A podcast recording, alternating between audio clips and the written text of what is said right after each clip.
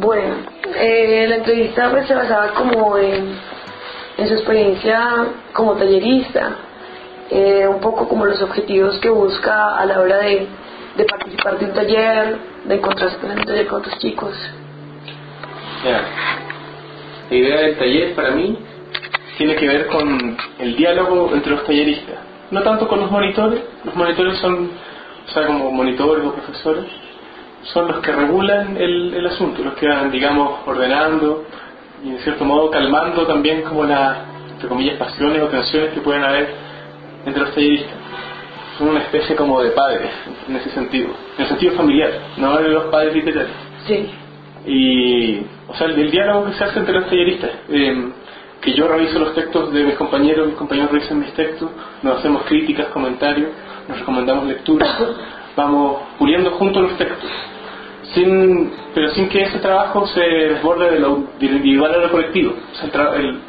El, taller, si bien es un trabajo siempre colectivo, el trabajo no, no porque hayan como ayuda a los otros va a entenderse como un trabajo colectivo, como, esta, como este poema lo hicieron ocho personas. Se entiende que la, edición es un trabajo de cierta coautoría, pero que, que es invisible en la firma o en la autoría final en el libro. Todos sabemos que un libro no se hace como por una sola persona, posible. ¿Y eh, qué, qué número de participantes hay en el taller y usted, pues, cómo se lleva con Bien. ellos? En ese taller somos, cada año son 10 personas, dos monitores y 10 personas. Eh, las postulaciones para este taller, el taller de la Fundación Pablo Neruda, la, la sede de la Chascona, las postulaciones se abren, digamos, todo el mes de marzo aproximadamente.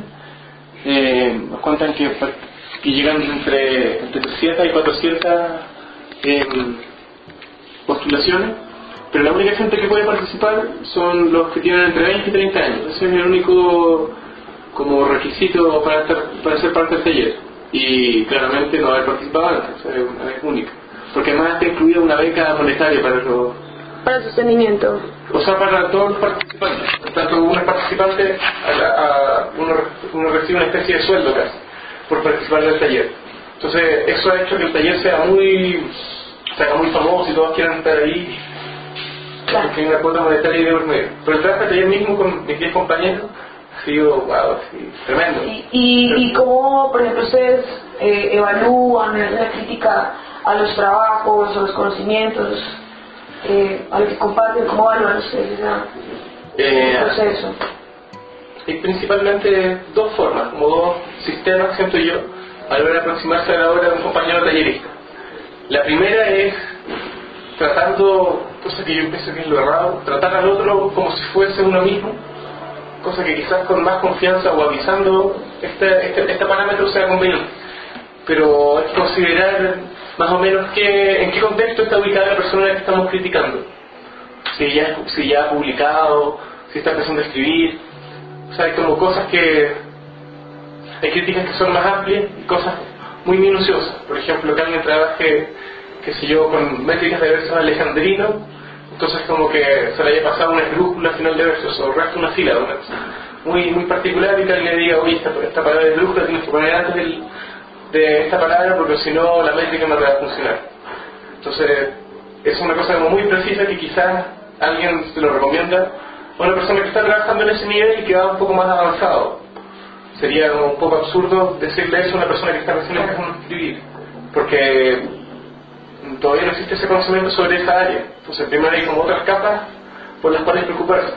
La significación de misma de las palabras, el ordenamiento de las mismas, el corte de verso, que siento yo que son cuestiones más, em, como menos, menos precisas, más vastas, más amplias, y por ello mismo también quizás más difíciles de, de decidir sobre ellas. ¿Y cómo se maneja el tiempo dentro del taller? Ah, una muy buena pregunta. Igual eso va cambiando en cada taller, pero en el que yo estoy ahora, eh, las sesiones funcionan los días lunes de 7 de la tarde a 9 de la noche. Eh, ¿Ah, toda la semana? sí, sí, todos los lunes. Uh, ah, todos los lunes. Todos los lunes. Todos los lunes. Mm, el tiempo, ya, estas dos horas se diseccionan en unos, unos primeros 10 minutos como de entrada, donde cada uno va contando más o menos en relación a la literatura, a la poesía, qué acontecimientos hubo en la semana anterior y cuáles van a haber. Si alguien dice, oye, tuve una lectura en tal parte, o ahora el próximo miércoles se va a presentar tal libro, o el jueves va a, haber tal cosa, o falleció tal poeta, o se publicó tal cosa. Esos son como los primeros más o menos 15 minutos de entrada para... Es como un calentamiento. Así como si los gimnastas antes, que, antes de empezar a correr tienen que hacer elongaciones, trotar un poco. Podría decirse que es algo así. Luego la sesión, dependiendo también de la categoría de la sesión. Por ejemplo, el, taller de la Chascona está abocado a la, a la crítica sobre cada uno de los talleristas. Entonces, el primer lunes, eh, tú, Carolina, traes tus textos y a la semana siguiente se le entrega una copia a, todo, a toda la gente del taller. Y luego la otra semana, todos vamos a haber vuelto habiendo leído tus textos y después de esos 15 minutos de calentamiento, sistemáticamente, después de que tú leas los textos, sistemáticamente cada, cada tallerista va diciendo sus apreciaciones críticas, constructivas, sobre el trabajo que tú nos has presentado. Y son intercalables, es una semana cada tallerista. Y bueno, eh, ¿hacen lecturas? ¿Cómo las preparan? ¿Qué tipo de ejercicios, por ejemplo, utilizan para apoyar el proceso? Cuando hay dificultades, ¿cómo las manejan? Ya, primero te respondo a la primera pregunta respecto a las lecturas. En general, en este taller eh, hay muy pocas eh, lecturas grupales en, el, en, el, sentido, en el marco del taller, eh, organizadas, o sea, o planeadas de antemano. Por ejemplo, este año hemos tenido solamente una, que fue en abril, justo el día donde, en que falleció Gonzalo Rojas. Y la siguiente lectura va a ser ahora como a mediados de noviembre. Pero pues esas son las lecturas como oficiales y del taller. Pero en general, entre el espacio de abril y noviembre, todos los chicos ya en distintos en, bares o en otras lecturas, ya hemos cada uno leído dos tres veces por separado, a veces como, no los días juntos, pero sí tres o cuatro. Pero yo en ese caso estoy hablando de, de lecturas, de material de trabajo, ah. ¿cierto? Ah, no, digo del material de trabajo y los ejercicios que hacen. Ah, ya, no, ah, no, no, un recital. Ah, ya. Exacto, si no recital. Ya, yo me confundí entonces. Lo que pasa es que en este taller en particular, el de la chascona, eh, está como pensado el taller para lectores ya como con, con un poco más de experiencia, no que sean demasiado principiantes. Entonces, aparte de las lecturas, se considera como algo ya obvio, que ya está presente de antemano, que no hay una tarea ahí de por medio. O sea, evidentemente siempre surgen las proposiciones de lectura, pero no como un encargo. No, como una tarea. No como una tarea, claro. Pero, por ejemplo, el taller en que yo participé un par de años antes, en el de la Sebastiana, también de la Fundación Pablo Neruda, pero en la ciudad de Valparaíso, ahí se habían unos encargos. Por ejemplo, llegaba a una sesión, leíamos un texto, todos los artes poéticas de distintos autores de la España algunos de inglés, que son Roberto Juarro, Pablo Neruda, Gonzalo Rojas, Enrique Lin, Roque Dalton, Lilicura Chihuahua, que se yo, Charles Baudelaire, Rambaud, distintos autores, Gorostiza también por ahí. Entonces nos mandaban ya, como ya que vimos más o menos este ejercicio en qué consiste, para la próxima semana ustedes le busquen otros más y escriban su propia arte poética, a ver de qué se trata. por ejemplo, eso fue una clase de ejercicio. Y puedes hacer una especie de mapa conceptual o así resumen de los sitios políticos contemporáneos en Uruguay eh, que ustedes en, Chile perdón que ustedes recomienden. Así o sí, de, una línea cierto de, autores contemporáneos. Sí de Uruguay o sea en que sí eh, de Chile pero no importa. De Chile qué pena. Eh, por autores hay como ciertas temáticas que van animando a ciertos autores, pero a su vez como soltando a otros. Puede, puede pasar esto. Por ejemplo, el concepto de lo periférico. Es trabajado, por decir, por decir tres nombres, eh, Juan Carreño, Héctor Hernández Montesinos y Pablo Paredes, pero mucho más fuerte de los dos extremos, Pablo Paredes y Juan Carreño.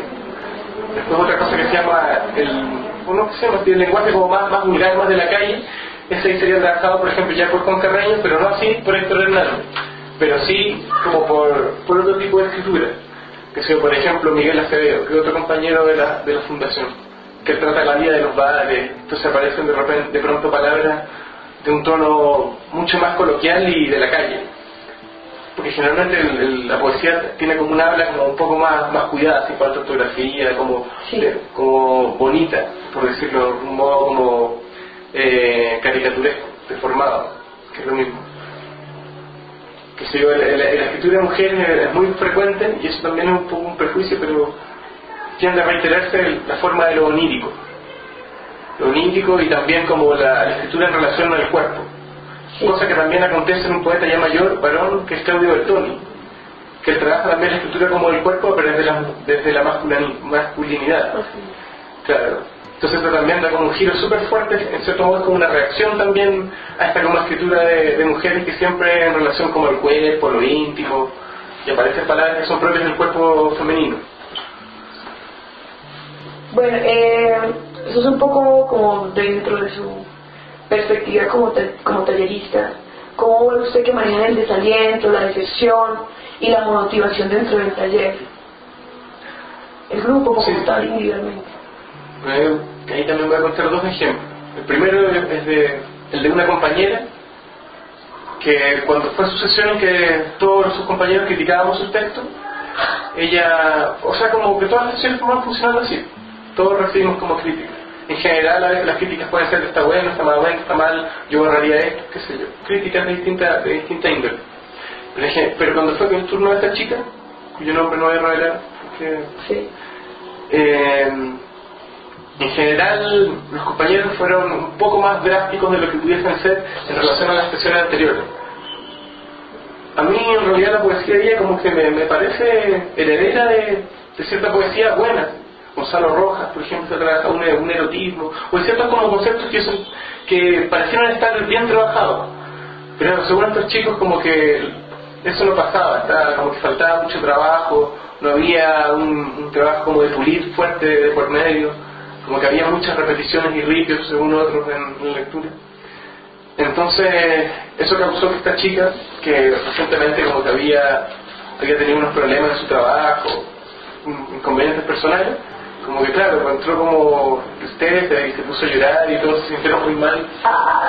Pero también es un tema muy delicado, sí, porque también es un tema muy delicado, porque la poesía quizás más que otras otras manifestaciones estéticas pienso en la pintura, en el cuerpo, en la pintura.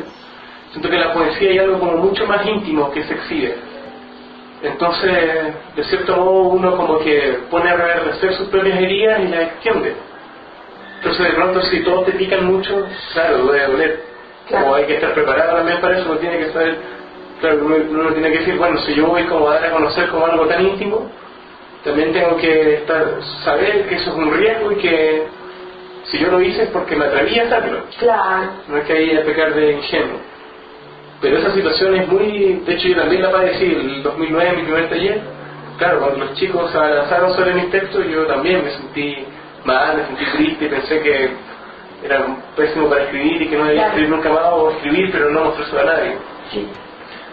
De hecho, yo también tenía una grabadora en, ese, en esa ocasión y grabé la sesión y no la escuché sino hasta como algunos años después y en realidad mis compañeros no habían sido tan duros. Era solo que yo no estaba preparado, o sea, yo estaba más preparado para que todos me dijeran, sí, Felipe, esto es muy bueno, es lo mejor que he leído. Que es como a veces lo que ah. dicen los amigos para no lastimar. Pero no, fue súper duro y para mí fue un momento triste, fue, me sentí muy decepcionado de, de, mi escritura. Y eso también como que después me motivó. Al principio fue como, no, tengo que retirarme de esto pero después fue como un empujón, no, tengo que mejorar esto, tengo que persistir en esto y demostrar que sí puedo hacerlo. No sé si la palabra sea demostrar, o demostrar a uno mismo. Claro, sí. Bueno, eh, aquí ha dado un giro un poco como a la entrevista, ya que estamos como planteando el terreno dentro de la experiencia, como tallerista y todo, ahora sí como entrar un poco en su obra y en su experiencia como creador. Entonces vamos a entrar a la laboratorio de imágenes, que le llamo así un poco. Y esta pregunta, ¿qué papel juega en su obra la experimentación poética? ¿Y qué influencia tiene su misma obra las vanguardias artísticas literarias? literarias? Sobre, sobre el tema de la experimentación, mmm, es que de yo creo que en términos de escritura, o sea, el momento en que el autor, en la noche más oscura, se, enfrenta a su papel y tiene que saber si es que es preciso o no escribir, para ese momento tan íntimo, como que cualquier cosa es y no es experimentación. O sea, por ejemplo, antes de escribir, Baudelaire olía un, un perfume muy fuerte. Ah, Chile olía por manzanas podridas. Y esto lo hizo Humberto, Díaz Casanova, que es un poeta chileno de primera línea. Estos datos son, son interesantes, pero insignificantes. Entonces esa idea de la experimentación no sabría bien cómo bajo qué parámetros tomarla. Puedo, puedo contarte cómo lo hago yo cuando escribo. Yo ese es como que el mecanismo que uso por ejemplo, siempre, siempre, siempre, siempre a donde salga, andar con papel y con lápiz. Siempre. Siento que para el poeta el lápiz y el papel tienen que ser una extensión de las manos, a ese punto. O sea, como a veces uno, porque la necesidad de uno escribir a veces brota, no es algo que uno pueda controlar plenamente. O sea, cuando Rambo escribe este yo es otro, o esta cosa de la idea de ser invocado por las musas, o sea, no, es una persona, es fulanito de tal quien escribe, sino que es un dios, o es el lenguaje, o es, ese otro, como, queramos, como queramos llamarlo. Entonces ese yo, no, o ese otro, no viene a pedir permiso como, oye Felipe, ahora escribamos, vamos a buscar una silla. No, aparece ahí la palabra como un relámpago y uno tiene que saber pisar ese trueno, ese, ese blindado de luz. Entonces siento que por eso es importante andar con lápiz y papel siempre. Claro que, perdona, claro que esta escritura, eh, yo soy de la idea de que tiene que, o sea, tiene que ser corregida.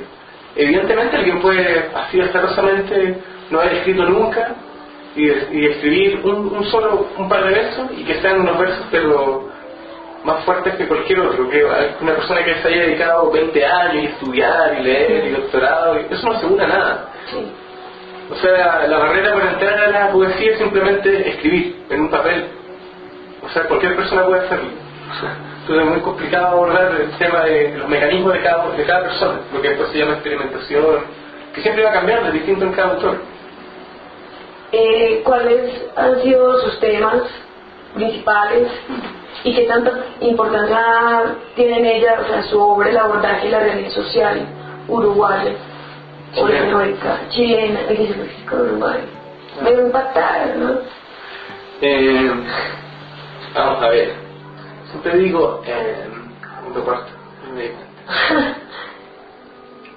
la,